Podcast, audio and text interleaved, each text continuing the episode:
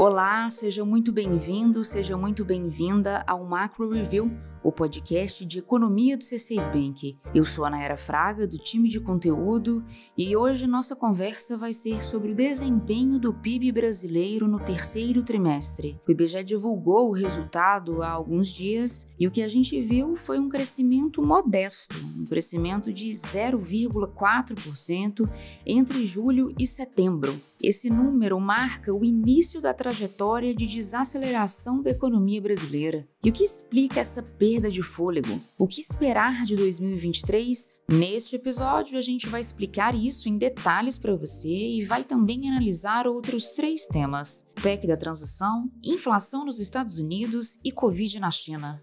Hoje é 5 de dezembro de 2022. Vamos nessa?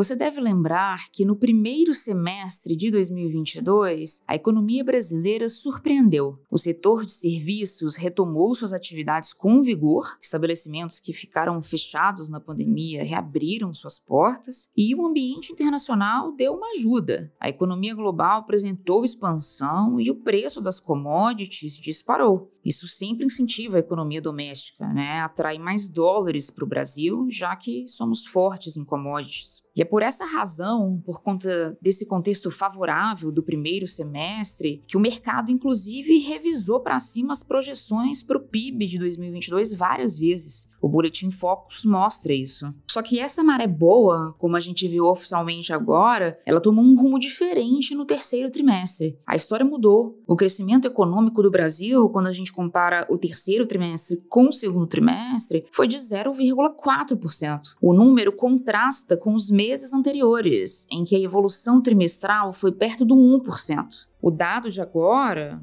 esse de 0,4%, ele não é ruim. Ele é só o dado concreto da desaceleração. É o dado que chega para oficializar a desaceleração da atividade econômica do Brasil. Agora, na verdade, essa moderação no crescimento já era esperada pelo mercado. Quem já ouviu outros episódios do Macro Review já deve saber isso de cor, mas eu acho importante relembrar aqui as razões para esse início de desaceleração da economia brasileira. A primeira é a Selic. Os efeitos da alta de juros começaram a ser sentidos de uma forma mais forte mais recentemente. Vamos lembrar que de março de 2021 até o fim do terceiro trimestre de 2022, a Selic foi de 2% para 13,75%, que é o patamar em que ela está até hoje. Isso significa que o crédito ficou mais caro, o que inibe o consumo das famílias e os investimentos por parte das empresas. A segunda razão que explica a desaceleração do Brasil é a perda de ritmo da economia global. As principais economias do mundo, Estados Unidos, Europa, China, entraram em fase de crescimento menor. E quando o PIB global perde o fôlego, o PIB do Brasil também perde. Funciona assim. A terceira explicação para essa desaceleração do terceiro trimestre são as commodities em queda. O preço das matérias-primas está em queda desde junho deste ano, segundo o índice CRB, que é um índice que reúne 19 matérias-primas. Isso quer dizer que as exportadoras brasileiras estão lucrando menos e, portanto, estão estimulando menos a economia. E ainda tem uma quarta coisa que explica por que a economia brasileira está perdendo a velocidade. Não existe mais economia ser reaberta. A retomada dos serviços no pós-pandemia já deu um grande impulso na economia em 2021 e no começo de 2022. Chega uma hora, naturalmente, em que o efeito disso passa. Nossa expectativa é que esses quatro pontos que eu acabei de citar fiquem ainda mais visíveis no quarto trimestre, o que resultaria num PIB estagnado ou até num PIB negativo nos últimos três meses de 2022. Apesar de a divulgação dos dados ocorrer só em março de 2023, a gente enxerga que os sinais de uma desaceleração mais forte já estão aí. As sondagens feitas pela FGV em novembro, por exemplo, mostraram queda expressiva na confiança do empresariado em todas as áreas pesquisadas: serviços, construção, comércio e indústria. O índice agregado, que reúne todos esses setores, ele apresentou a maior retração desde março de 2021.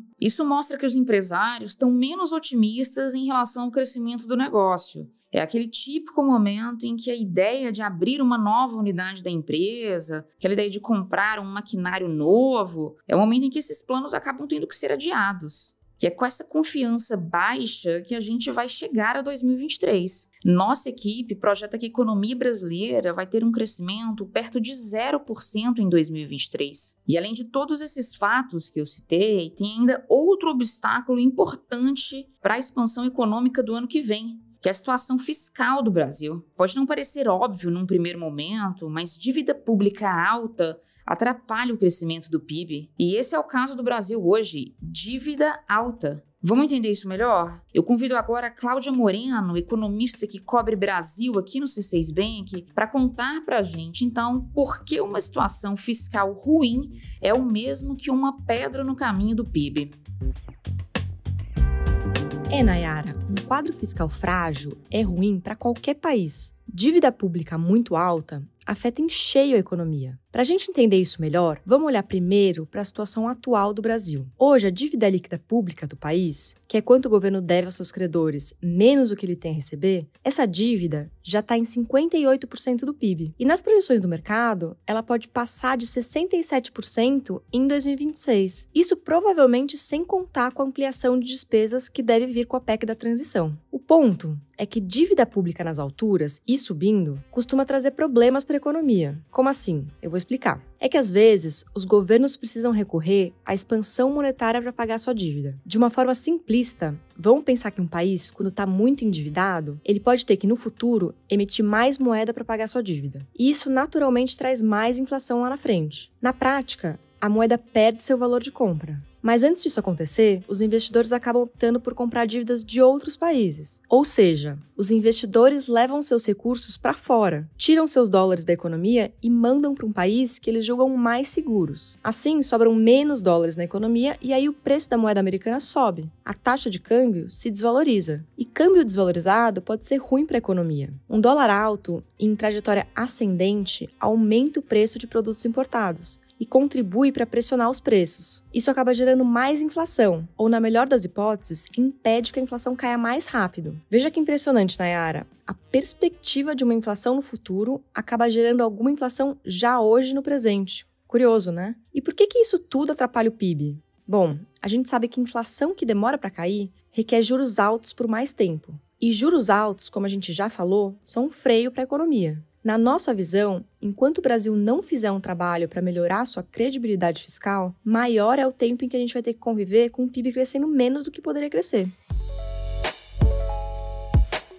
Por falar em situação fiscal frágil, você deve ter acompanhado nos jornais que o governo eleito apresentou oficialmente ao Senado na semana passada o texto da PEC da transição. Essa proposta, só para relembrar, deixa fora do teto de gastos as despesas relacionadas ao Bolsa Família, que somariam 175 bilhões de reais. Ela também permite ao governo gastar com investimentos um valor de até 23 bilhões de reais em caso de excesso de arrecadação federal. A diferença do texto que está sendo apreciado agora no Senado para a primeira versão divulgada duas semanas atrás é o período durante o qual esses gastos extras seriam aceitos. No lugar de falar em tempo indeterminado, o texto de agora sugere que os gastos do Bolsa Família fiquem fora do teto por quatro anos. E esse é o principal ponto de desacordo no Congresso. Existem propostas alternativas que circulam no Senado que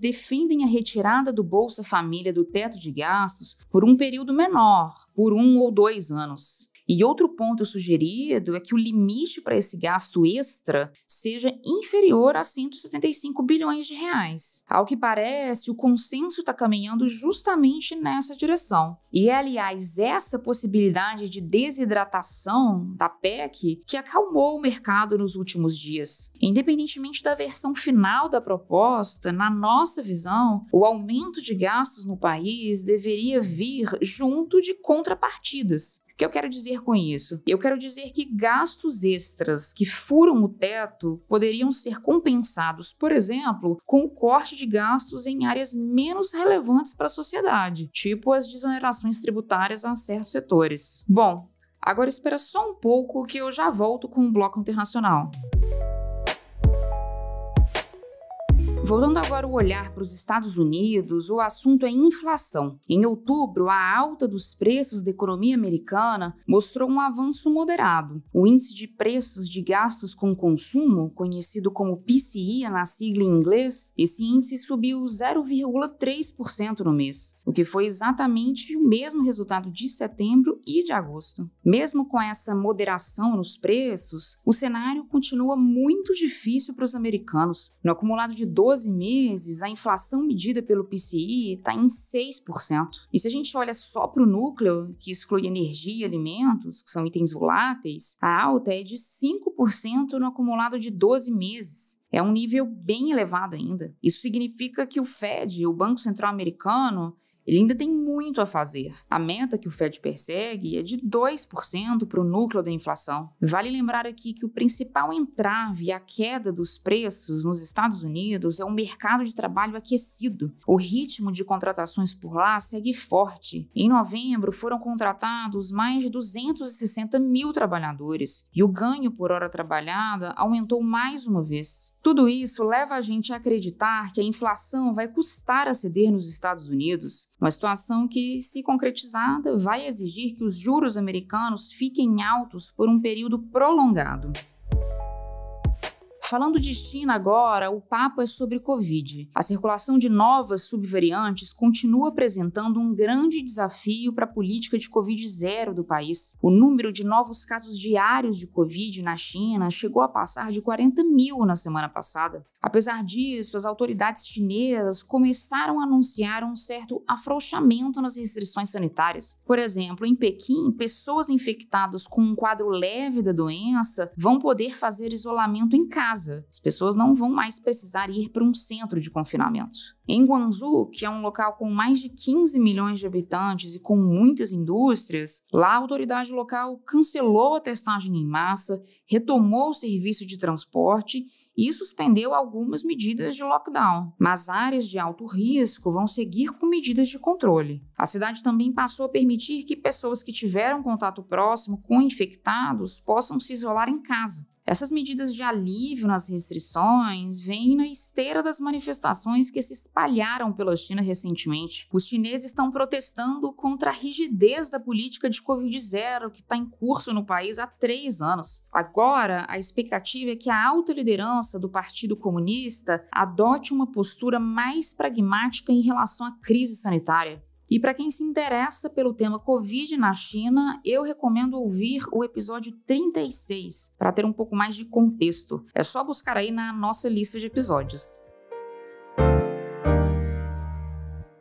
Hora da nossa agenda. Eu compartilho aqui agora os principais dados econômicos que nossa equipe acompanha nesta semana. Na quarta-feira, dia 7 de dezembro, o Banco Central anuncia sua decisão sobre a taxa de juros do Brasil. A gente espera que, pela terceira vez seguida, a Selic seja mantida em 13,75%. Na nossa visão, a taxa deve ficar nesse patamar até o segundo trimestre de 2023. Na quinta-feira, saem os dados de outubro da pesquisa mensal de comércio, que mostra como anda o desempenho do setor no Brasil. Por aqui, a gente projeta um crescimento para a atividade do comércio varejista. Na sexta-feira, 9 de dezembro, o IBGE divulga o resultado de novembro do IPCA, o índice oficial da inflação brasileira. Nossa projeção é de um avanço de 0,6% no mês.